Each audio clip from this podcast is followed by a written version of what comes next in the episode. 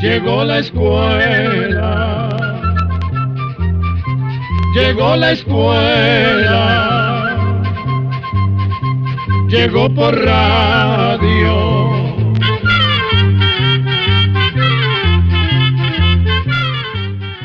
Las tradiciones afirman las raíces de los pueblos y unen a los seres humanos. 1964, 2020, 56 años de tradición. Les presentamos...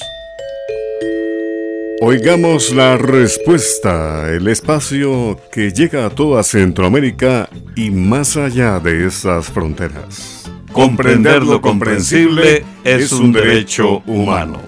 En el programa de hoy conoceremos si han encontrado el arca de Noé. También vamos a darnos cuenta si ya se tiene alguna vacuna contra el COVID-19. Vamos a descubrir qué son las beguinas. Amigos, les invitamos a acompañarnos para adentrarnos en esta nueva aventura de conocimiento entre ustedes y nosotros en Oigamos la Respuesta. Comenzamos entonces con el señor Erickson Loaiziga. Él nos envía un mensaje por medio de Facebook para decirnos lo siguiente. Quisiera saber si han encontrado el arca de Noé. Oigamos la respuesta. Desde hace muchos años, los científicos tratan de encontrar los restos de algunas ciudades, edificios y otras cosas que se mencionan en la Biblia como es el caso del arca de Noé. La Biblia cuenta que Noé vivía en una ciudad llamada Ur. Los restos de esa ciudad se encuentran en el país llamado Irak. Según la Biblia, Noé era el único hombre justo y temeroso de Dios en su tiempo. Por eso, cuando Dios decidió borrar de la faz de la tierra a los hombres por sus muchas maldades, le ordenó a Noé que construyera un barco o arca en la que tendrían que entrar él, su esposa, sus tres hijos con sus respectivas esposas y un par de animales de cada especie. Noé le advirtió a la gente durante muchos años que una gran inundación se aproximaba. Durante ese tiempo, se dedicó a construir el arca. Cuando llegó el día, Noé, su familia y una pareja de cada animal subieron al arca. Durante cuarenta días y cuarenta noches llovió, llovió y llovió. Tanta fue la lluvia que cayó que todo quedó inundado. Cuenta la Biblia que ciento cincuenta días después, las aguas bajaron y el arca quedó en el monte Ararat. Este monte, el monte Ararat, se encuentra entre los países que actualmente se llaman Armenia y Turquía. Muchas personas han buscado los restos del arca en el monte Ararat y en sitios cercanos. Sin embargo, hasta el día de hoy no se ha podido comprobar la existencia de estos restos. En 1949, un piloto de las Fuerzas Aéreas de los Estados Unidos vio desde el aire una curiosa formación sobre el terreno. Esta formación se parece un poco a un barco se conoce como la anomalía del Ararat y se encuentra en Turquía. Después, un expedicionario fue a este lugar y dijo haber encontrado restos de madera petrificada que se calcula tienen unos 7000 años de antigüedad. Pero en ninguno de estos dos casos se logró demostrar que realmente se trate del arca. En todo caso, creemos que lo más importante de la historia del arca de Noé es su significado, que nos recuerda el pacto que hizo Dios con un hombre justo llamado Noé. Soy la arena que en la playa está tendida, envidiando otras arenas que le quedan cerca al mar. Hermosa letra, amigos, de esta canción que vamos a presentar a continuación con el panameño Cutito Larrinaga y esa hermosa canción, Olas y Arena. arena en la playa está tendida, envidiando otras arenas que le quedan cerca al mar. Eres tú la inmensa ola que al llegar casi me toca, pero siempre te me vuelves hacia atrás. Las veces que te derramas sobre arena humedecida, ya creyendo que esta vez me tocarás. Al llegarme tan cerquita veo luego, te recoges y te pierdes en la inmensidad del mar. Soy la arena que la ola nunca toca y que en la playa tendida vive sola su penar.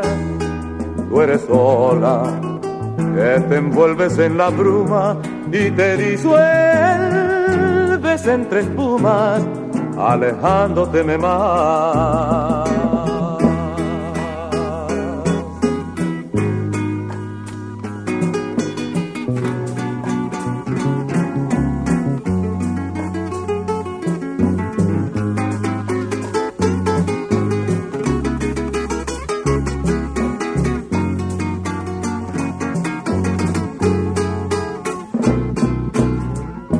Las veces que te derramas sobre arena humedecida, ya creyendo que esta vez me tocarás. Al llegarme tan cerquita veo luego, te recoges y te pierdes en la inmensidad del mar. Soy la arena que la ola nunca toca y que en la playa tendida vive sola su penar. Tú eres sola que te envuelves en la bruma y te disuelves entre espumas, alejándote más.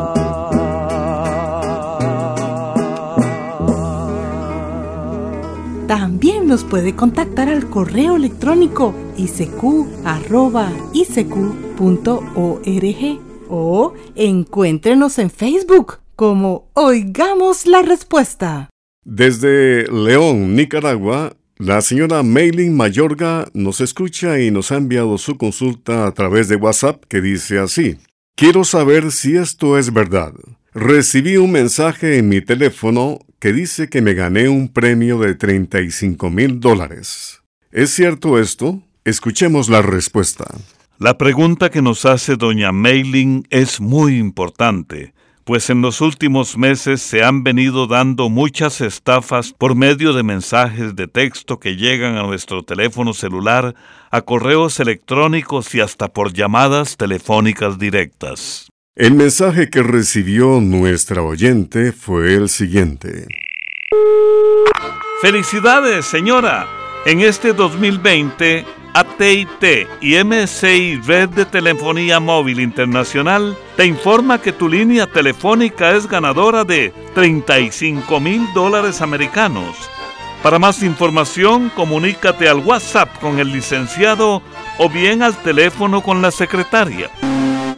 Cuidado, ese mismo mensaje lo han recibido cientos de clientes de telefonía celular en varios países. Y vamos a decirle que se trata de un intento de estafa. Le recomendamos ignorar el mensaje, no contestarlo, no abrir ningún enlace o dirección de Internet que venga dentro del mensaje, no comunicarse a ninguno de los números de teléfono que se mencionen en el mensaje y, mejor aún, borre el mensaje. Vamos a contarle que la empresa de telefonía celular que se menciona en el mensaje que recibió nuestra oyente ha dicho que no ofrece premios de esta clase y que las personas que se mencionan en el mensaje del supuesto premio no trabajan en esta empresa. Por lo que hemos podido averiguar, los estafadores usan nombres de personas reconocidas para que la gente crea que se trata de un sorteo real, pero es todo un engaño. Estos mensajes son un anzuelo o carnada. Los estafadores tratan de convencer a los supuestos ganadores para que hagan depósitos de dinero o realicen pagos para tramitar el retiro del premio. Así consiguen robarles dinero o entrar a sus cuentas bancarias o tarjetas de crédito.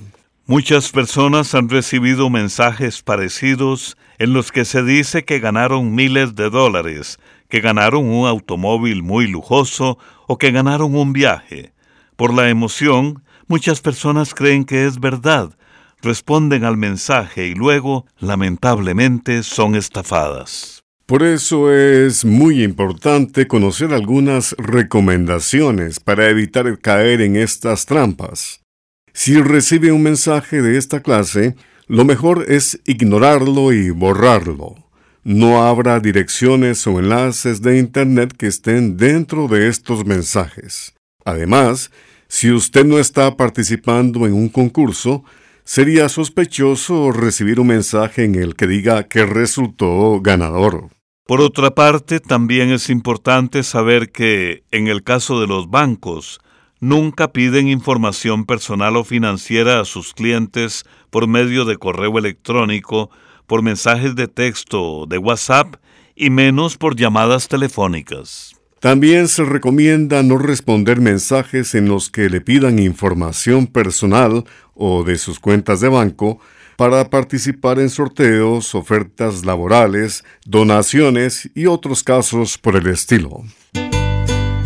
En nuestra sección musical les vamos a presentar al Charrito Negro de Colombia. Interpreta una linda pieza musical que se titula Las Madres Nunca Mueren.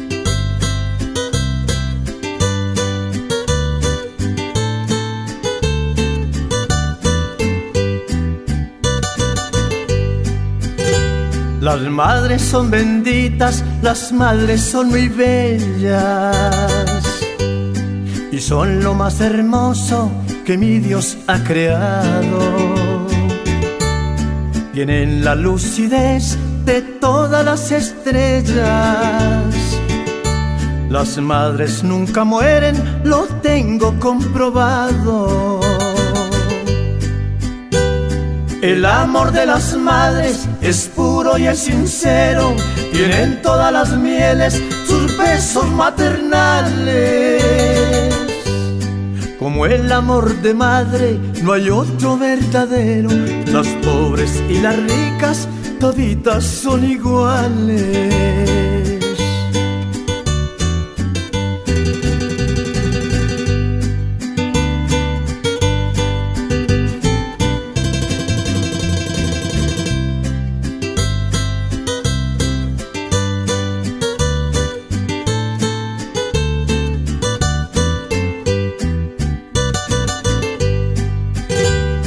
Madre hace ya tiempo que se fue para el cielo. Pero vive en mi mente y a diario la estoy viendo. Mi madre siempre endulza mi amargo desconsuelo. Mi madre no se ha muerto, mi madre está viviendo. Hoy día de las madres a los hijos imploro, quieran mucho a la madre los que la tengan viva. Las madres en el mundo son el mejor tesoro, yo pido las adoren como amo yo la mía.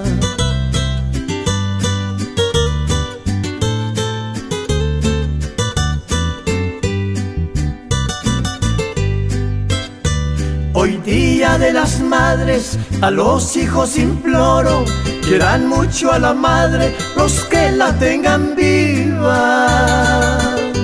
Las madres en el mundo son el mejor tesoro, yo pido las adoren como amo yo la mía. También puede contactarnos a través de un mensaje de WhatsApp al teléfono código de área 506, número 8485-5453.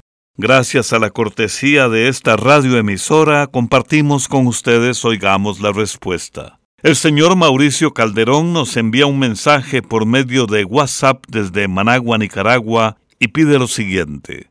Me gustaría saber qué saben ustedes de la vacuna contra el COVID-19 hecha en Rusia? Oigamos la respuesta. A principios de agosto del año 2020, el gobierno ruso anunció que los científicos del Centro Nacional de Investigación de Epidemiología y Microbiología de ese país habían conseguido desarrollar una vacuna para evitar el contagio del COVID-19, a la que le pusieron el nombre de Sputnik 5. A principios de septiembre, las autoridades rusas anunciaron que las primeras pruebas clínicas con esta vacuna habían mostrado ser efectivas.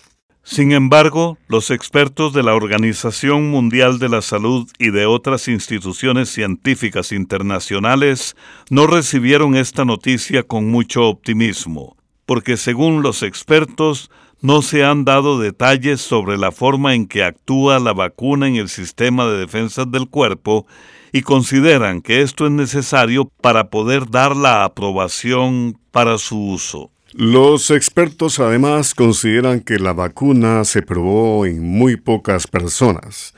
Dicen que las pruebas que se hicieron no son suficientes como para decir que esta vacuna pueda venderse pronto como lo han dicho las autoridades rusas. Y es que antes de poder aprobar una vacuna o algún medicamento, estos deben pasar primero por una serie de pruebas, porque sólo así se puede asegurar que realmente sirve y que además su uso es seguro.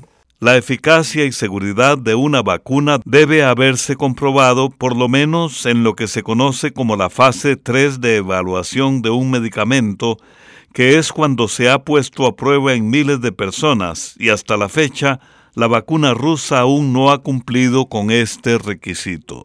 Lo que puede darnos esperanza es que, según la Organización Mundial de la Salud, en el mundo hay alrededor de 140 vacunas en las que se están trabajando. Y hay alrededor de 24 de estas vacunas que ya están siendo probadas en seres humanos. Sin embargo, Todavía habrá que esperar un tiempo para poder llegar a saber si estas vacunas realmente sirven y si el uso es seguro para los seres humanos. Quisiera saber si es cierto que en alguna parte del mundo se cultivan rosas negras. Es la consulta que nos hizo la señora Marle Flamenco, quien nos escribe desde El Salvador. Oigamos la respuesta. Le diremos a nuestra amiga oyente que en la naturaleza los colores de las flores sirven para atraer a los insectos y las aves que ayudan a polinizarlas o fecundarlas. Es por esto que la mayoría de las flores tienen vivos colores como el rojo, amarillo, naranja o celeste.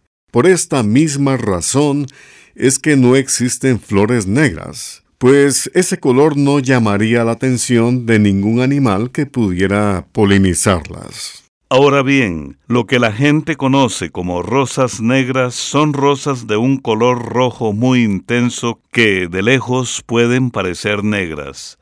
Lo mismo sucede con otras flores como el jacinto, algunas orquídeas, las violetas y los pensamientos, que tienen un color púrpura o rojo tan intenso que puede parecer negro. Por otra parte, vamos a contarle que se dice que hay un pequeño pueblo en Turquía llamado Halfeti, en donde aparentemente en verano crecen unas rosas de color negro. Se trata de rosas rojo oscuro, las cuales debido a la composición y la humedad propias del suelo de ese lugar, se oscurecen hasta el punto de verse negras. Parece que solo en este lugar del mundo pueden crecer esas rosas.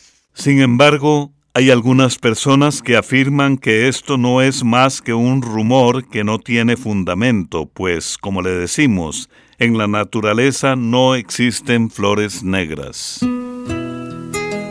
¿Cuántas personas, cuántas familias en el mundo hoy en día tienen techos de cartón? Es esa condición humana la que inspiró a este cantante conocido como Ali Primera de Venezuela para darnos esta canción que se llama Techos de cartón. Si oye la lluvia en los techos de cartón.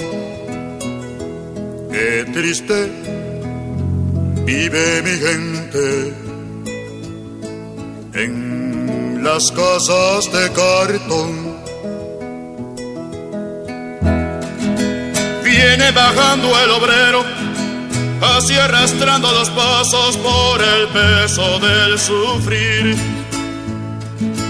Mira que mucho sufrir. Mira que pesa el sufrir. Arriba, deja la mujer preñada. Abajo está la ciudad y se pierde en su maraña hoy es lo mismo que ayer, es su vida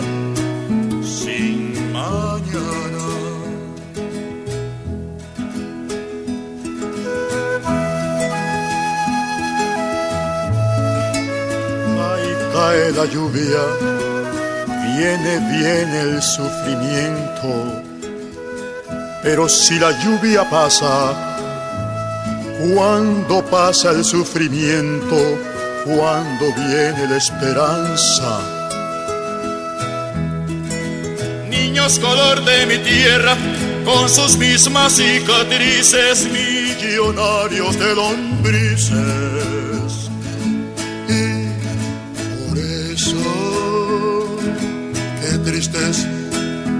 Viven los niños en las casas de cartón.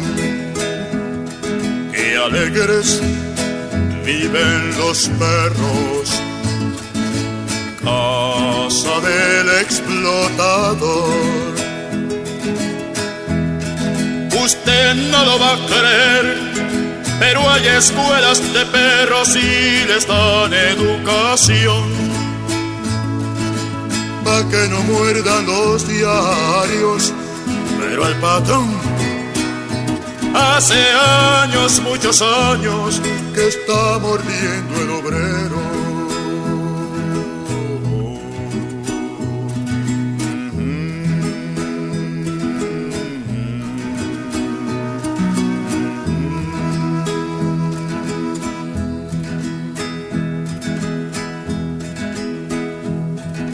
Triste si oye la lluvia en las casas de cartón. Que lejos pasa la esperanza de los techos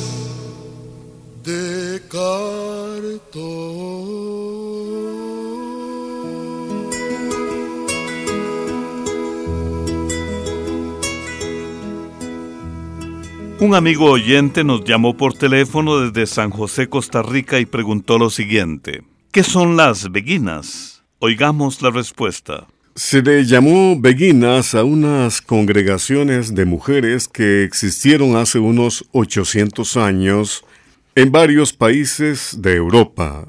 La característica principal de estos grupos de mujeres era que, a pesar de ser cristianas, no eran monjas, pues no estaban de acuerdo con muchas cosas de la Iglesia Católica de aquellos tiempos. Esas mujeres habían decidido dedicarse a cuidar a los enfermos, pobres y desamparados. Muchas de ellas eran de clase alta y tenían conocimientos de arte y literatura. Además de su labor social, las beguinas también dedicaban tiempo al estudio y la oración y se mantenían tejiendo y haciendo artesanías. Las primeras beguinas comenzaron en Bélgica. Por lo general vivían en casas o habitaciones que estaban cerca de los hospitales y asilos. Con el tiempo, otras mujeres de Europa decidieron seguir el ejemplo de estas mujeres. Fue así como surgieron comunidades en Alemania, Francia, Italia, Polonia y Austria. En algunos pueblos y ciudades, la gran labor social de las beguinas fue reconocida por familias adineradas que les financiaron la construcción de casas o les regalaron las viviendas. Poco a poco se establecieron los beguinajes, que eran como pequeños barrios dentro de las ciudades donde vivían las beguinas. Vamos a contarle que a pesar de la noble misión de las beguinas, hubo una época en la que fueron perseguidas por la Iglesia, pues las consideraba demasiado adelantadas para su época. Aún así, las congregaciones de beguinas continuaron existiendo hasta los tiempos modernos. Prueba de ello es el dato de que la última beguina conocida murió en el año 2013 a la edad de 92 años. Actualmente hay cerca de 13 beguinajes que todavía siguen en pie en varias regiones de Bélgica. Estas hermosas construcciones son una muestra de la antigua arquitectura de la región y hoy en día forman parte del patrimonio de la humanidad. Al concluir, una vez más, oigamos la respuesta, compartimos con ustedes este proverbio indígena. Una persona valiente muere, pero una vez. Una persona cobarde muere muchas veces.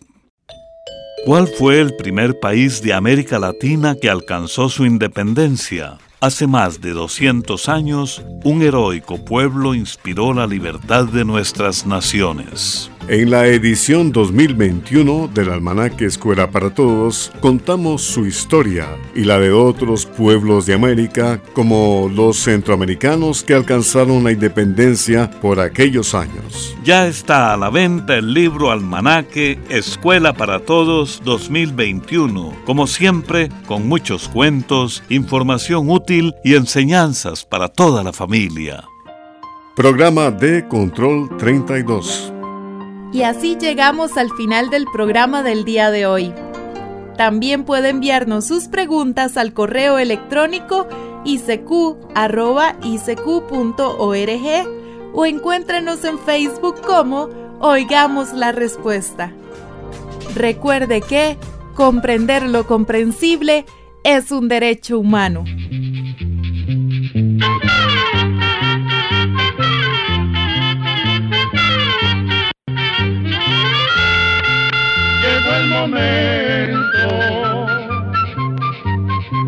De despedirnos. Se va a la escuela, se va cantando